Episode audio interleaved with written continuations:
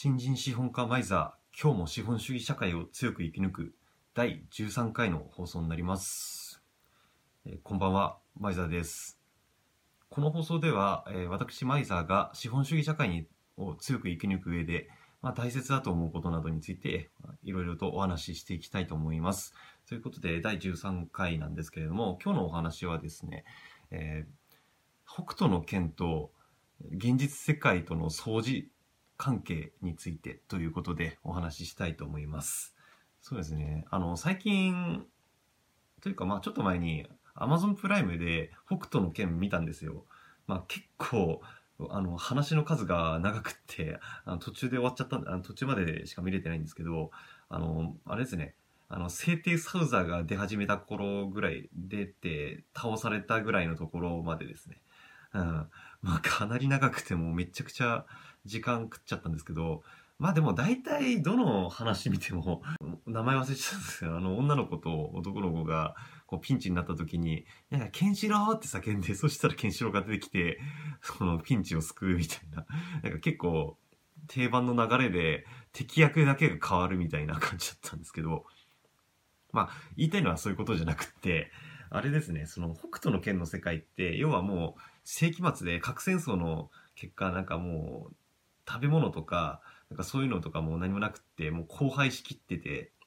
集まって集落みたいに作ってる人が一部野菜とかそういうのを作って、なんか生計を立てているんですけど、ただ、なんですかね、そそういう頑張って作った野菜も、なんていうんですかね、こう力のあるものに奪われて、横取りされて、なんかうまいことを支配されてしまうみたいな。そういう力のあるやつが全てを支配するみたいな世界で、で、そこにケンシロウっていうのが現れたみたいな、そういうのが北斗の世界の世界観じゃないですか。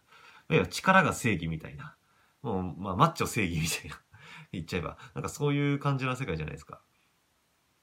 うん。で、まあ、漫画の世界だろうって思うかもしれないですけど、あれってでも結構現実とそう相似っていうか似てる部分あるなって思っていて、うん、まあ、これ結構前のライブでも話したんですけど、まあ、肉体資本化計画っていうことで、まあ、最近あの、ゴールドジムに通っていて、まあ、それで、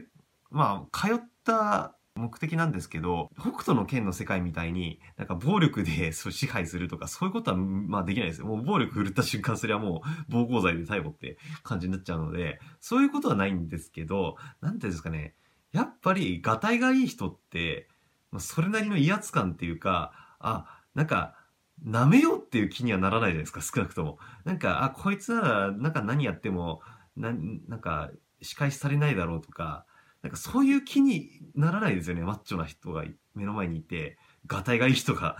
例えば、なんか、まあ上司でも部下でもどっちでもいいんですけど、なんかそういう人が、あの、あなたの目の前にいたとして、その人に対して、なんか、意地悪してやろうとか、悪いことしてやろうって気になりますかっていう話なんですよ。ならないですよね。ただ、それがなんかひ弱な弱っちい感じな人だと、なんかね、な、舐めた感じで、な態度取ってもいいやって、なんかどこかと、なんか人間ってやっぱり本能的に思うとこあると思うんですよね。うん。だから、なんていうんですかね。まあ、暴力を振るって、その、力の上下関係を作るみたいな、そういう、ほ、あの、ガチ北斗の剣っていうわけではないんですけど、ただ、やっぱり、がたいがいいっていうか、なんていうんですかね、それって、なんか威厳っていうか、なんかそういうのを持たせるっていうんですかね、威圧感っていうんですかね。だかそういうのを身にまとえた人間っていうのが結構勝つ世界なのかなって思うんですよね。うん、まあそれだけじゃないんですけど、まあででも日常生活とかで、なんですかね、こう、がたいがいい人が舐められてるところってあんまり見たことないと思うんですよね。うん、マッチョが、ま、舐められてるとか、あんまりないと思うんですよね。うん。まあ、モテっていう意味でも、やっぱりそうですし、やっぱりあの、ひょろひょろな人より、あの、がたいがいい人の方が、まあ、なんだかんだモテるじゃないですか。うん。なんかやっぱり、なんですね、女性の本能でも、やっぱりこの人は守ってくれそうだっていうか、まあ、原始時代とかに遡って、こういうオスだ、男だったら、ちゃんとイノシシ飼ってくれそうだな、みたいな、そういうなんか本能みたいな。やっぱりガタイがいい人の方が獲物って原始時代取れるじゃないですか。そのイノシシとかマンモスとか飼ってくれそうな感じするじゃないですか。あの弱っちい感じよりも。なんかそういう本能がなんか今でも受け継がれてるっていうか、まだ残ってるみたいな言われてますもんね。まあだって現代のなんかこういう暴力がないって先進国、まあ先進国に関しては少なくともなんか暴力が減ってるって言われますけど、でも、なんていうんですかね、人類史を遡ってみたら、やっぱり暴力が世界を支配してたって時代の方がほとんど人類史のほとんどなわけじゃないですか。って考えたらやっぱりがたいのいい悪い人よりもがたいがいい人の方が本能的に権力者だなっていうか力のある人間なんだなって思われやすくはなるのかなとは思うんですよね。うん、だからそういう意味でやっぱり北斗の剣の世界ってあながち別に現実世界とはまるで違うフィクションってわけでもないのかなって思うんですよね。うん。だから自分は最近あの、ゴールドジム行って、体鍛えてるんですよ。うん、そういう威圧感っていうか、そう威厳を出すために。正直ね、あの、今の状態だと、なんか正直今の上司とかに、まだ舐められてるなって感じがするんですよね。うん、まあ、今、今月、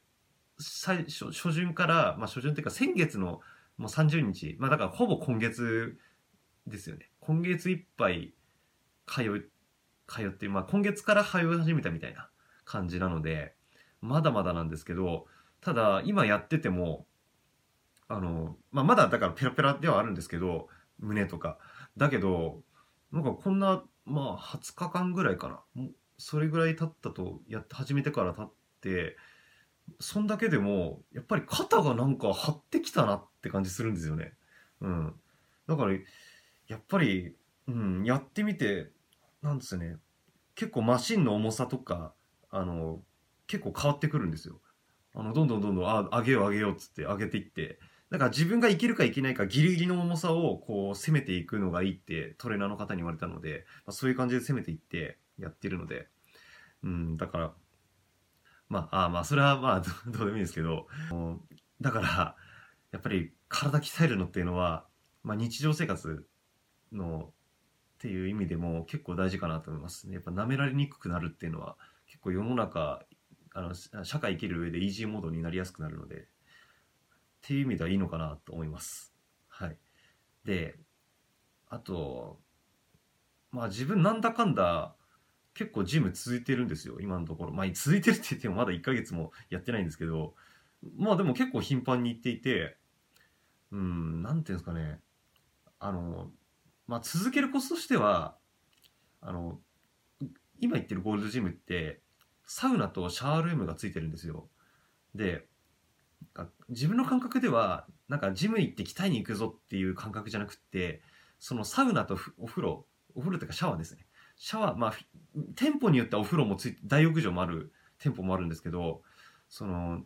シャワーとサウナを目当てになんか体を洗いに行くっていう目的で行ってるみたいな感じですね。で、体を洗いに行くついでに、あ、か行くついでにマシンがあるから、せっかくだからメニューこなして、それから風呂入ろう、風呂でシャワー浴びようみたいな感じでやってます。そうすると、なんか、頑張るぞみたいな風に思わなくても、なんか、こう、せっかくシャワーとか浴びれて、まあ、シャンプーとかボディーソープももちろんついてて、なんかそれでなんかシャンプーもボディーソープもなんか使えるな使えるとか家のやつ使わなくて済むじゃないですかその分だから節約にも、まあ、節約っていうかまあ会費払ってるんで節約っては言わないんですけどでも体鍛えられる上に体もあシャンプー代とか水道代とかボディーソープ代とかも浮いてっていうのであこれ一石二鳥だなみたいな感覚で言ってます。なんかそういうなんか鍛えるだけってなっちゃうと多分なえると思うんですよね自分。だけどなんかそういう戦闘感覚銭湯行くついでに体鍛えよう的ななんか銭湯にトレーニングジムが付属してるみたいな感覚で今のところゴールドジム行ってると言ってます。なんかそうするとあんまり挫折するっていうか辛いなっていう気持ちがないのでなんかそうですねシャワー浴びる前になんだこもうこのメニュー終わったらシャワー浴びれるんだみたいなモチベーションでやってるのでなんかそういう感じでやってると結構続きますね。うん。なんか結構挫折、なんか疲れて、あ、もういいやってなるかなと思ったら意外と続い、自分、我ながら続いてる方なので、だから結構そういう感覚でいくのはおすすめかなと思います。はい。ということで、まあ、今日は、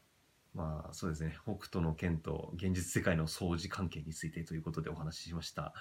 はい。だから、あれですよ。本当に、やっぱ力がなんだかんだ正義ですよ。今の世の中も。はい。ということで、じゃあ今日のど、今日の放送は以上になります。はい。それでは皆さんも頑張っていきましょう。皆さんもあれですよ。肉体の資本化計画進めていっていってください。肉体と、あとは現物資本ですね。あの不動産とか、あとは起業してる方だったら、例えば、なんか工場を持ってるとか、なんか店舗を持ってるとか、店舗も資本,、まあ、資本ですね。まあ、まあ、あの、人雇ってそのまま自動化すれば資本になるので、なんとね、そういう、なんかお金を生んでくれるキャッシュマシンみたいな資本と、自分の体っていう資本、あれですね、あの、肉体の魅力を高めて、それで女性の方からこうお金を貢いでもらえるようなあの資本。資本のようなか資本として働くような体を手に入れられるように頑張っていきましょう。ということでありがとうございました。